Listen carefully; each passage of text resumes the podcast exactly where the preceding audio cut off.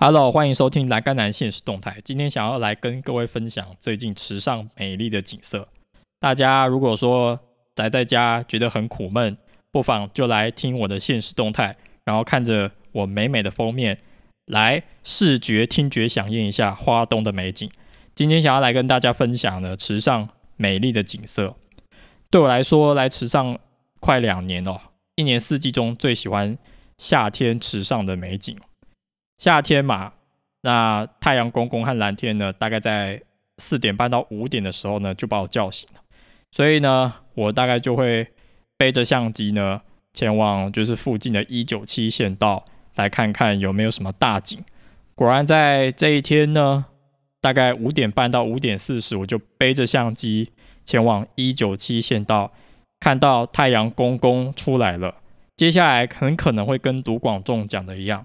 他们对我们笑呀笑，真的有。这一天的阳光呢，非常的热情。太阳公公呢，就把这些云雾开始散开了。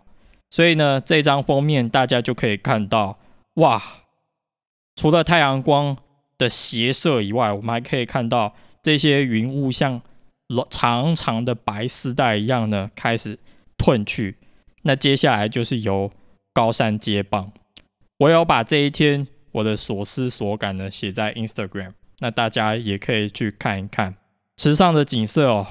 我真的觉得雾景怎么看都看不腻，因为就觉得池上的雾呢，不管是在有没有出太阳的情况下呢，都各有不同的雅致。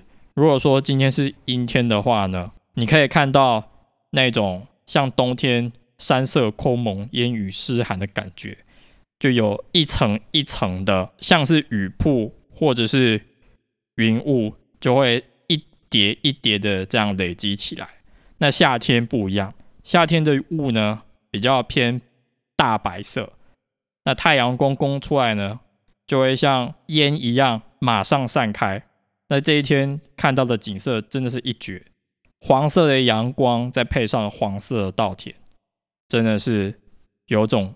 我突然不知道怎么讲，真的是有种置入仙境的感觉哦。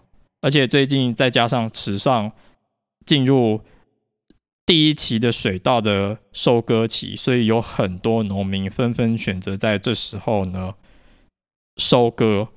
那池上的稻作呢是一年两期的水稻，大家比较熟悉的是十月的秋收，因为十月的秋收艺术节呢非常。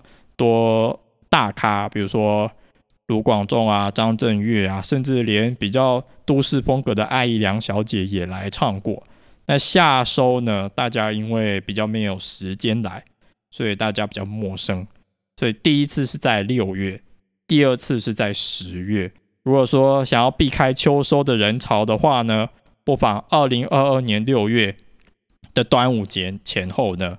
可以搭搭配着划龙舟的游程之外呢，还可以在早晨间人烟稀少的时候呢，看着这美美的云雾散开的场景，再加上阳光斜射洒在金黄色稻穗的大黄色，这番美景真的会让人醉上心头呢。好啦，那以上就是今天这一集的现实动态啊。